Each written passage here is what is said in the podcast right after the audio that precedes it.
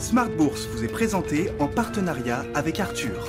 La gestion des plus fortunés, enfin pour tous.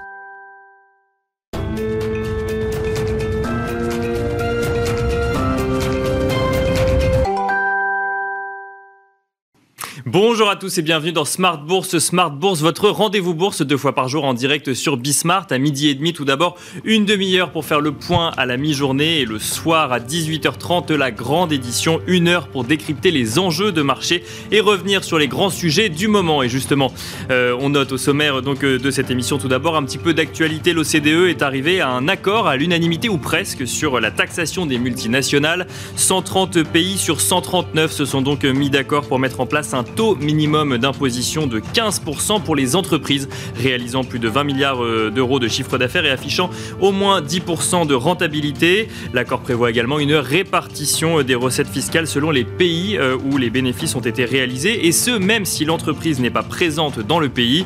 Un accord qui entrerait en vigueur et qui serait mis en application dès 2023 et qui vise principalement les géants du numérique mais qui concerne également d'autres entreprises. On note qu'en France, entre 5 et 6 entreprises sont concernés, euh, dont Air Liquide, LVMH ou L'Oréal. Et en ce qui concerne l'émission de ce midi, on se concentrera, euh, comme tous les vendredis, sur le sujet des finances personnelles et nous ferons euh, le point dans un premier temps sur l'investissement euh, via des SCPI, mais avec un format un peu particulier puisque nous verrons que l'on peut investir en scindant la nue propriété de l'usufruit. Pourquoi démembrer ainsi les biens dans lesquels on investit et qu'est-ce que cela implique pour l'investisseur Nous en parlerons dans un instant. Et puis nous aborderons également le thème du rachat d'entreprise, là aussi via un prisme original, celui de la constitution d'une holding pour une telle opération. Profiteront pour euh, définir rapidement le rôle d'une holding avant d'entrer dans le détail des mécanismes propres au rachat euh, d'entreprises en termes d'actionnariat, mais aussi de fiscalité. On regarde rapidement euh, le CAC 40 avant de commencer. Le CAC 40 qui est presque à l'équilibre, un plus 0,07% à 6557 points. Smart Bourse, c'est parti.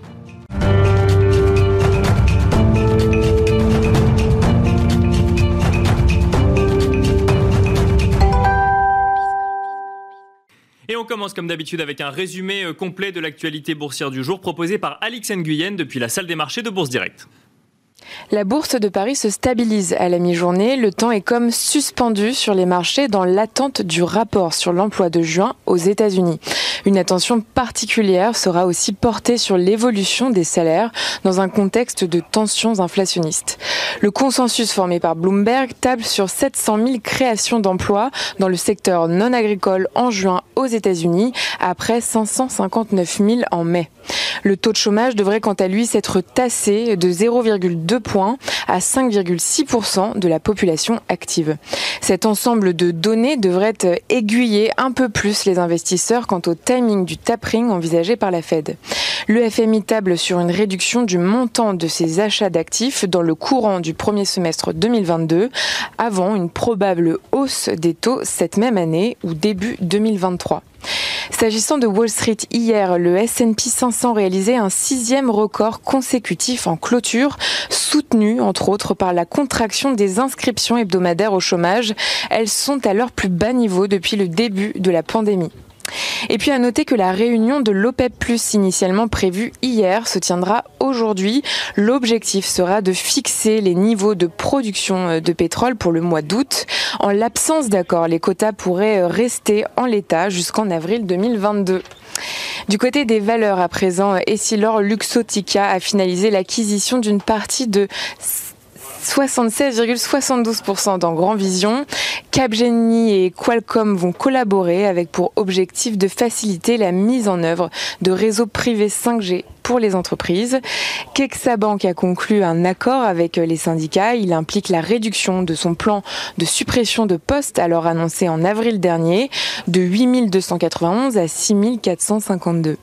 La TECOR prend des mesures de recapitalisation à hauteur d'un minimum de 292,5 millions d'euros. Cela comprend euh, l'obtention de nouveaux prêts garantis par l'État et une augmentation de capital d'un montant de 162,5 millions d'euros. Alstom a signé un contrat avec l'autorité des transports ferroviaires de Bade-Württemberg en Allemagne. L'objectif de ce contrat est de moderniser 118 euh, trains régionaux en les dotant de la technologie de signalisation digitale. Argan a enregistré au deuxième trimestre 2021 des revenus locatifs de 38 millions d'euros, en progression de 10% par rapport à la même période en 2020. Et puis Advicienne a annoncé que l'agence britannique du médicament autorise la mise sur le marché de Sibnayal au Royaume-Uni pour le traitement de l'acidose tubulaire rénale distale. Voilà, c'était Alix Nguyen depuis la salle des marchés de Bourse Direct que vous retrouverez cet après-midi à 14h55 avant l'ouverture des marchés américains et à 18h30.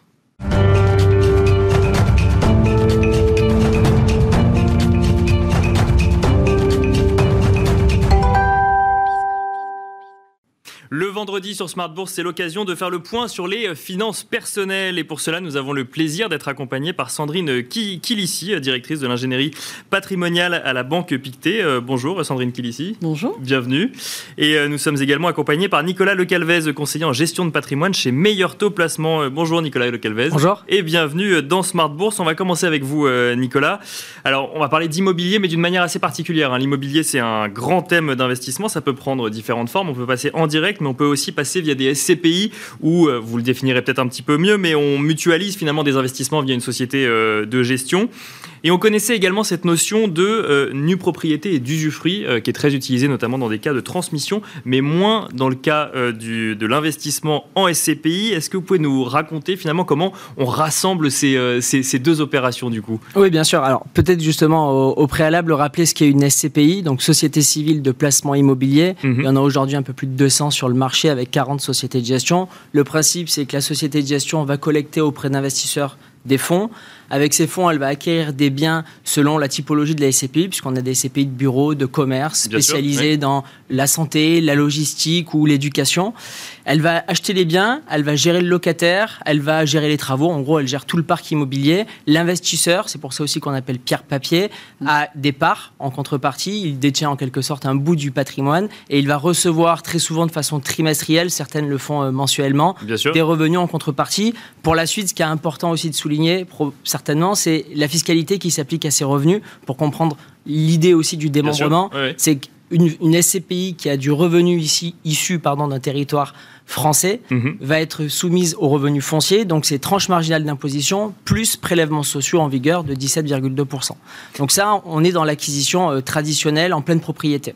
Et alors, du coup, euh, on s'est dit, euh, pourquoi ne pas scinder finalement euh, la, pleine propriété entre la nue propriété et l'usufruit Bon, c'est un mécanisme qui est, qui est connu. Pourquoi, pourquoi l'appliquer à la SCPI C'est-à-dire qu'on n'est plus propriétaire des, des, bureaux, on n'est plus propriétaire des, des, immeubles, mais on a simplement ou l'usufruit ou la nue propriété. Exactement. Alors, ça, ça se passe au départ de la souscription, c'est-à-dire qu'il va y avoir un investisseur qui va dire, moi j'achète la nue propriété sur 5 ans, et un autre investisseur qui va dire, bah, moi je prends l'usufruit pendant 5 ans, autrement dit les revenus pour comprendre le mécanisme, l'intérêt de le faire sur de la SCPI, c'est qu'il y a la notion de clé de répartition, c'est-à-dire que combien paye le nu propriétaire et combien paye l'usufruitier, c'est fixé par la société de gestion et c'est propre à chaque SCPI. Pas toutes les SCPI ont la même clé de répartition. Si on prend un exemple d'une SCPI qui vaut 100 euros la part euh, et qu'on fait un démembrement temporaire donc sur 5 ans, je prends une moyenne, généralement le nu propriétaire va payer 80 donc 80 euros, et l'usufruitier, lui, va en payer 20 euros. Pendant 5 ans, il se passe quoi? Je commence par à me placer euh, du côté de l'usufruitier, puisque c'est probablement ce qui intéresse le moins, vu qu'on est dans le cadre de la finance euh, personnelle. D'accord. L'usufruitier, c'est souvent... le moins cher, donc effectivement, il faut nous expliquer pourquoi ça intéresse le moins. Oui, alors, l'usufruitier, c'est souvent une trésorerie d'entreprise. D'accord. En fait, qui va le prendre. Euh, derrière, il va se passer quoi? Pendant 5 ans, en ayant payé 20, il va percevoir l'intégralité des revenus de la SCPI. D'accord. Ok. Pourquoi le particulier s'y penche un petit peu moins? C'est parce que l'usufruitier doit déclarer la totalité de ses parts à l'IFI. D'accord. Ah oui, donc euh, donc c'est donc c'est là effectivement où euh, où on a un peu moins envie de s'y intéresser parce que en fait ça nous coûte moins cher au départ sur les 5 ans. Euh, on touche les revenus, mais par contre derrière il y a une fiscalité qui est qui est, bah, qui est la même mm. finalement que si on avait eu le bien le bien en pleine propriété. Exactement. Exactement. Euh, si on se passe maintenant au côté du, côté du nu propriétaire, c'est là où on va comprendre l'intérêt aussi de ce, dispositif et pourquoi c'est un investissement qui se démocratise de plus en plus. Il n'est pas forcément nouveau, mhm. mais il y a un élément qui est la baisse euh, des placements sans risque euh, qui force aujourd'hui les investisseurs à chercher des alternatives et des placements où le couple rendement-risque leur paraît intéressant. Le nu propriétaire, lui, donc il l'a payé dans notre exemple 80, mhm. il va pendant 5 ans percevoir zéro revenu, puisque c'est l'usufruitier qui aura perçu la totalité. Donc pas d'impôt sur le revenu, pas de prélèvements sociaux. D'accord, oui. Euh, pas d'IFI, puisque mhm. c'est l'usufruitier qui le déclare. Et sa performance, en fait, on la, on la mesure surtout au terme du remembrement. C'est-à-dire que l'usufruitier, lui, pendant 5 ans, il a pris les revenus. Et au bout de 5 ans, par convention, il s'éteint. C'est-à-dire qu'il disparaît au profit du nu propriétaire. Et l'usufruit revient automatiquement au nu propriétaire. Exactement. qui, redevient euh, propriétaire d'une partie d'un bien entier. Exactement. Donc ces 80 à notre investisseur en nu propriété deviennent 100 mhm. avec un seul effet au final, c'est le temps qui passe. Et ça, on peut, on peut rien y faire. Mhm. Et, et, donc on fait une performance non pas de 20%, mais de 20 pour 80, ce qui revient à 25% euh, sur 5 ans. Pour l'exemple de 5 ans, les clés de répartition, on peut en trouver de 3 jusqu'à 20 ans. D'accord. J'ai pris l'exemple de 5 ans. Oui, c'est ça. Donc, c'est pas forcément 5 ans, c'est de 3 jusqu'à 20 ans. Mais alors, qu'est-ce qui se passe au bout de ces 5 ans? Si on reste dans, le, dans, le, dans, le, dans l'exemple de 5 ans, euh, l'investisseur redevient pleinement propriétaire, ou en tout cas, il a une part d'une pleine propriété euh, d'un bien. Qu'est-ce qui se passe en termes de performance? Qu'est-ce qui se passe en termes de fiscalité? Est-ce qu'il reste du coup propriétaire ou est-ce qu'il sort euh, lui aussi? Alors, premier point, et c'est aussi un des intérêts, c'est que le 80 qui devient 100 n'est pas considéré comme de la plus-value, n'est pas fiscalisé. D'accord. Ça, c'est le premier point. Deuxième point, c'est que l'investisseur, lorsqu'il va se retrouver plein propriétaire, il se retrouve donc avec deux possibilités. La première, c'est de conserver les parts et donc mhm. à ce moment-là d'en percevoir les revenus. D'accord. On pourra voir qu'il y a des stratégies, du coup, dès le départ de l'investissement, il y a des SCPI à privilégier plus que d'autres. D'accord. Seconde possibilité, c'est de vendre ses parts. Et donc à ce moment-là, sur les SCPI, vous avez euh, une commission de souscription qui porte plutôt mal son nom puisqu'elle se matérialise lors de la revente des parts. Et donc quel est l'intérêt de revendre? C'est parce qu'on a acheté 80 et ça, ça vaut 100 et du coup, en fait, on fait une opération qui est prévue dès le départ au moment où on va commencer à investir? Exactement, on a besoin de cash, on a besoin de liquidité euh, et la stratégie qu'on avait mise en place c'était celle-ci. On a des investisseurs qui font ça et qui renouvellent éventuellement l'opération euh, pour se mettre là-dessus. On a des investisseurs qui font des nues propriétés euh, avec des durées différentes, c'est-à-dire qu'ils en ont une qui arrive à échéance à 5 ans, une à 7 ans, une à 10 ans. Ah d'accord, donc oui, ils multiplient effectivement les nues propriétés et, et, ça, ça c'est dans, dans le cadre de quelle stratégie du coup? Le, quel, euh, le fait de multiplier des, nu, des nues propriétés, c'est pour oui, on fait de la, enfin on fait de la revente euh, successive et on se réintègre dans dans d'autres nues propriétés. Juste une question pour bien comprendre parce que là du coup on est dans, la théorie, ça s'adresse à qui en fait finalement? Pourquoi on fait ce type euh, d'opération? Alors ça va ça va ça va surtout s'adresser aux investisseurs qui sont assujettis à l'IFI, mais qui continuent à avoir ce prisme immobilier que les Français. donc c'est un moyen d'investir effectivement sans augmenter sa fiscalité à, à, court et moyen terme. Exactement, et ça s'adresse aujourd'hui de plus en plus. C'est un cas qu'on rencontre régulièrement à des personnes qui sont encore en activité, qui sont à 10 ans, du départ à la retraite, mais qui pendant ces 10 ans n'ont pas besoin d'avoir du revenu complémentaire. Donc ils vont payer les fameux 80. Dans 10 ans, ils sont à la retraite, on le sait, les revenus vont baisser. Et donc il se retrouvera à ce moment-là plein propriétaire et il en percevra les revenus. Si on est dans cette stratégie. Ça permet d'anticiper effectivement les revenus qu'on pourra avoir, les revenus complémentaires qu'on pourra avoir à la retraite. Et puis on fait grossir sa base. C'est-à-dire qu'au lieu de percevoir des revenus sur 80, on les, on les percevra sur une base de 100. Et si on est sur cette stratégie-là, l'intérêt c'est euh, de sélectionner une SCPI. Oui, j'allais y venir. Comment est-ce qu'on les trouve euh, et comment on les sélectionne ces, ces pays Oui, bien sûr. Alors ça va dépendre justement de la stratégie de départ. D'accord. Euh, première stratégie, si l'idée c'est de revendre ou alors euh, qu'on a, qu'on se pose la question dès le début, c'est de le, critère de sélection des SCPI est strictement le même que si on achetait sa part de SCPI en pleine propriété. D'accord. C'est le même. En revanche, il y a un critère, voire deux critères qui diffèrent, c'est-à-dire que le rendement forcément prend un peu moins d'importance dans la sélection. Mhm. En revanche, on va regarder la clé de répartition, puisque comme elle est propre à chaque SCPI, certaines sur 5 ans. C'est ça, c'est bien de le rappeler. On a, on a donné l'exemple de 80-20. C'est pas toujours 80-20, c'est propre à chaque SCPI. Et il y a des grosses variations là sur le coup sur la clé de répartition euh, Sur 5 ans, on peut avoir une SCPI qui propose 80, une autre 81 et une autre 76. Forcément, c'est plus intéressant d'acheter celle qui fait 76. Bien sûr, oui, complètement. Euh, ça, deuxième chose, c'est le potentiel de revalorisation de la SCPI parce que c'est euh, la cerise sur le gâteau dans la performance du nu propriétaire. C'est que toute revalorisation sur la part de la SCPI bénéficie en quelque sorte d'un levier. Euh, une SCPI, quand son patrimoine s'apprécie, la part s'apprécie également. Et donc, si une SCPI se revalorise de 2%, le nu propriétaire qui a payé 80 sa part, sa revalorisation est de 2 pour 80. Donc, il y a une sorte de levier là-dessus. Complètement. Oui, donc on ne revient pas à 100, mais on peut revenir à 102 ou 103 en fonction de la, Oui, complètement. Parce qu'on revient en fait à 100, mais sans au moment où on investit et c'est sans prendre en considération le potentiel de revalorisation de la SCPI. Tout à fait. Et pour, pour, pour compléter, si l'objectif à terme est de conserver ces parts de SCPI, à ce moment-là, on va être attentif, le conseiller et les clients vont être attentifs à quelle est la typologie d'actifs qu'il y a dans le bien. C'est-à-dire, est-ce qu'ils sont situés en France? Est-ce qu'ils sont situés sur un territoire étranger, comme par exemple l'Allemagne, les Pays-Bas, qui sont un peu les, les pays stars pour l'investissement des SCPI Bien sûr. Pourquoi? Parce que l'investisseur, lorsqu'il percevra les revenus, il bénéficiera d'une fiscalité qui est quand même plus douce, puisque très souvent, il est exonéré des prélèvements sociaux. Bien sûr. Et en plus de ça, il y a les conventions fiscales qui rentrent en compte, qui permettent d'avoir une fiscalité plus faible que si c'était du revenu issu du territoire français. Et pour conclure, euh, Nicolas euh, Le Calvez, vous l'avez dit tout à l'heure, on peut investir dans des bureaux, on peut investir dans, des immeubles euh, de, particuliers ou, autres. La, la le démembrement nu propriété usufruit, c'est le, le, même fonctionnement Ça s'adresse à tout type d'investissement immobilier? Ça s'adresse à tout type d'investissement immobilier, tout à fait. La, seule difficulté qu'on rencontre sur l'immobilier physique, mhm. c'est souvent que la valorisation de l'actif, ah ben, elle est difficilement quantifiable. Bien sûr. C'est souvent un peu cher et la clé de répartition n'est pas forcément toujours aussi intéressante que sur de la SCPI. Merci beaucoup euh, Nicolas euh, Lecalvez de nous avoir donc expliqué comment investir en nue propriété euh, via des SCPI. Nicolas Lecalvez, je rappelle que vous êtes conseiller en gestion de patrimoine chez Meilleur Taux Placement. A tout de suite.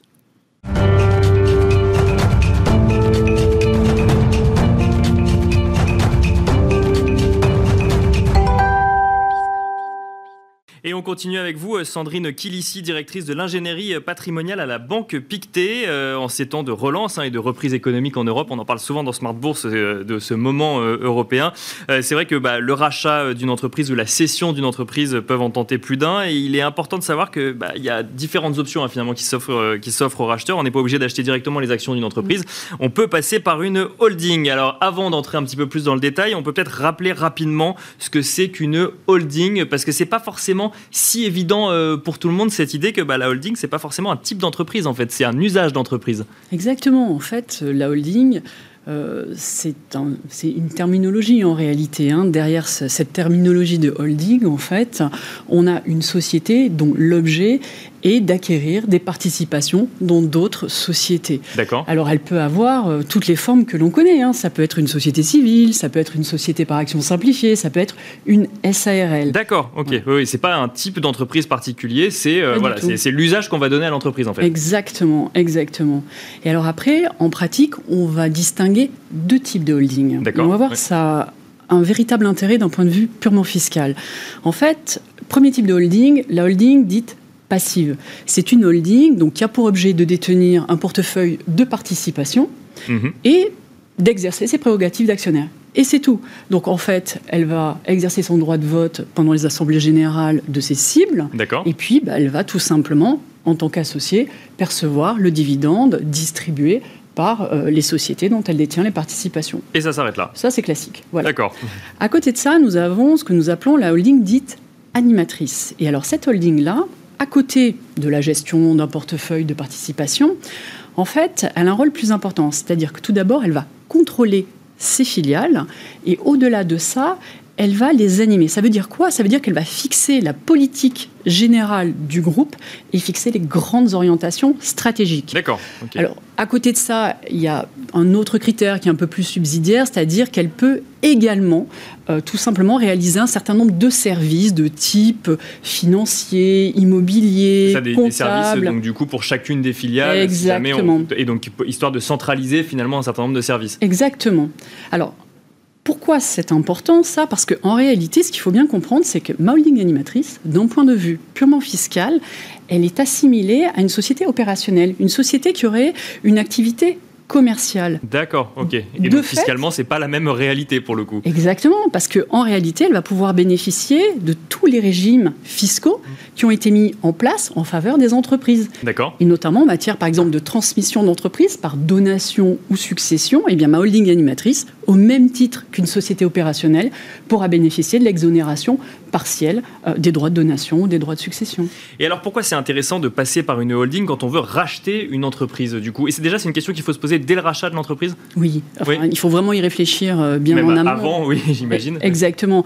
En fait, il y a tout un tas euh, d'intérêts en fait, hein, d'interposer une société entre soi et ses actifs privés ou ses actifs Mais c'est vrai que c'est un outil particulièrement puissant pour des futurs acquéreurs d'une entreprise. Comment ça se passe en pratique En réalité, donc, mes acquéreurs vont se regrouper, vont constituer donc cette fameuse holding.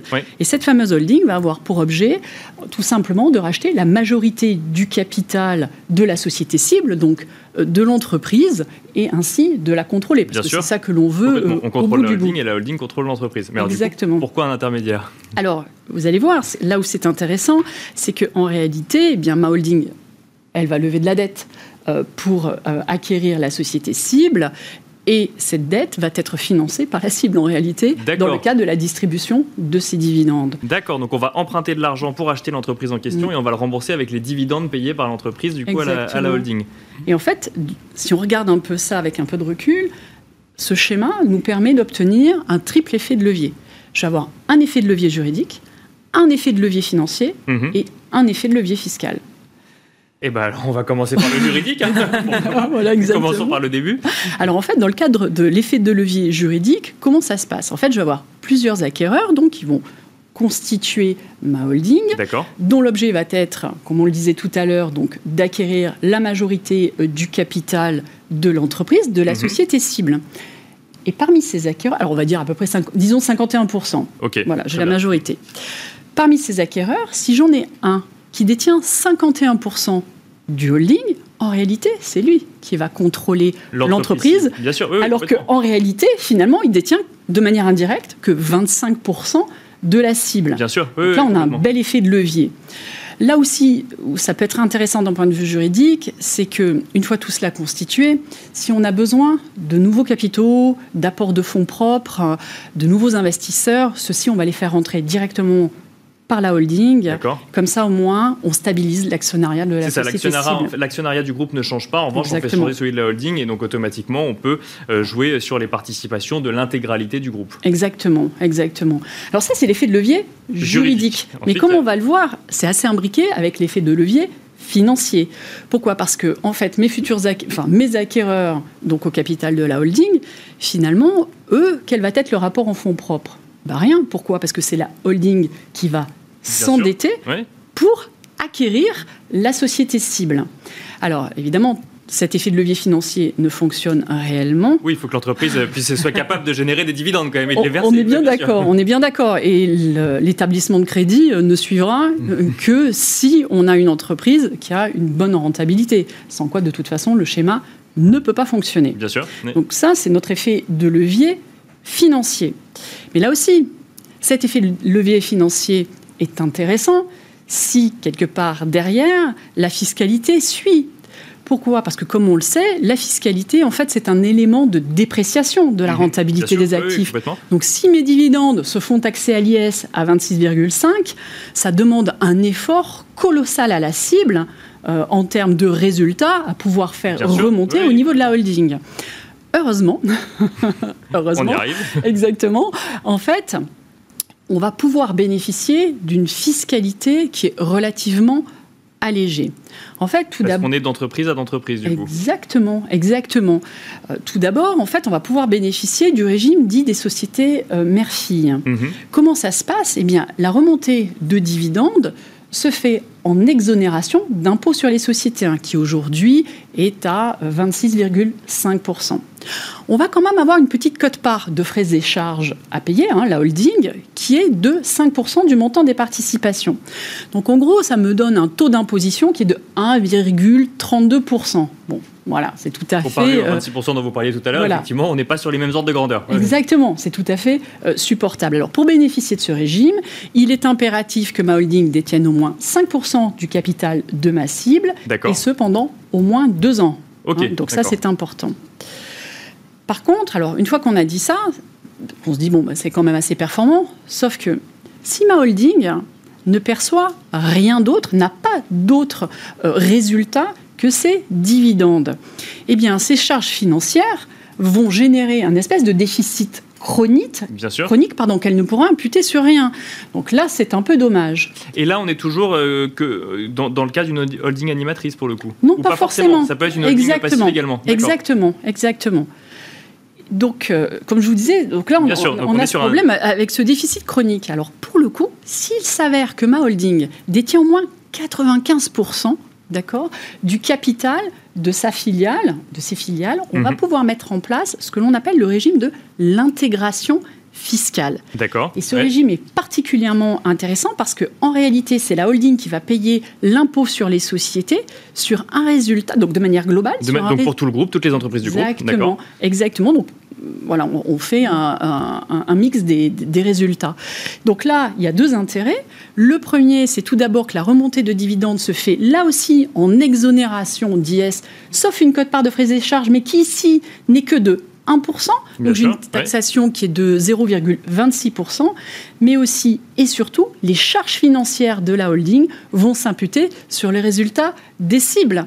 Donc là, pour le coup, c'est parfait. Donc ça va dans les deux sens, effectivement. Et euh, c'est euh, autant euh, de, raisons de passer par une holding quand on veut racheter une entreprise. Merci beaucoup, Sandrine Kilissi. Sandrine Kilissi, je rappelle que vous êtes directrice de l'ingénierie patrimoniale à la Banque Pictet. Merci à vous également de nous avoir suivis. Et je vous donne rendez-vous à 18h30, donc pour une heure de débrief du coup de la séance boursière du jour.